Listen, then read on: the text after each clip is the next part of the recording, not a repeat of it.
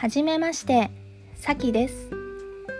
今回は初めてなので何から話そうかと思ったんですが、まずは自己紹介をしていきたいと思います。自己紹介って学生の時にたくさんしてきましたけど、大人になるとなかなかする機会がないですよね。しかも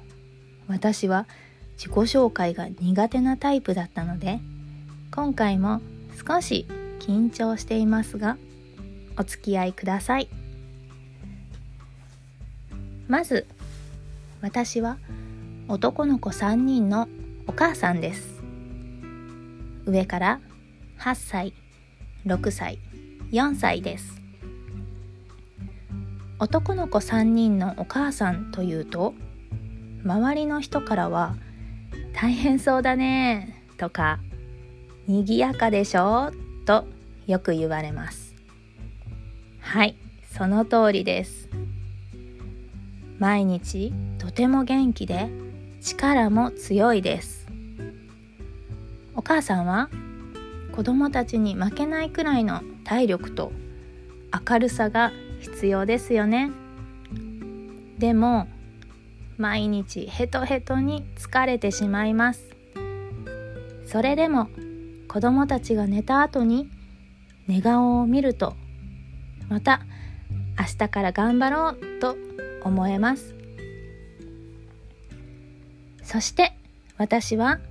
保育園の先生としても8年間保育園で働いてきて今はオンラインで日本語の先生をしたり時々ベビーシッターとしてお仕事しています。保育園の先生のお仕事はすごくやりがいがあって楽しかったんですがやっぱり好きなだけでは続けることが難しかったです。ちょうどコロナが始まったくらいから転職を考えていました。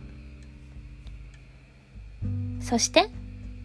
ちょうどそのくらいの時から急に英語を勉強したくなってきたんですよね。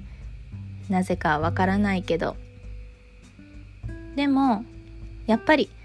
英語が話せたらかっこいいじゃないですか。そんな単純な理由だったんですけどいざやり始めると中学高校で6年間学んだことは全く記憶になくてもう自分にびっくりでした。正直学生の頃は英語が大嫌いだったんです。すごく苦手だったしもう意味がわからないし。だからテストの点数ももちろん悪いですよね。そうしたら担任の先生が「こんな点数で将来どうするの?」って聞いてきたんですよ私も素直じゃなかったので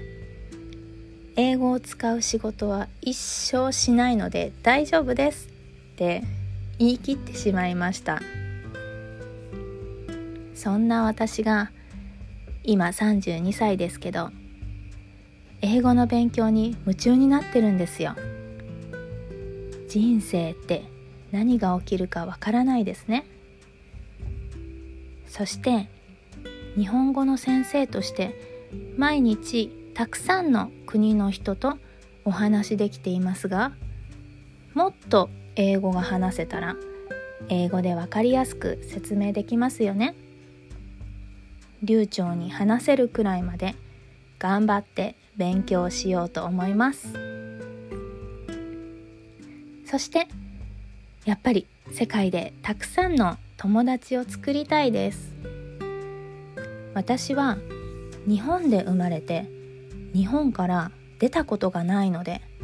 海外はすごく憧れます。自分の知らない世界がたくさんあってもちろん行けたら一番いいですけど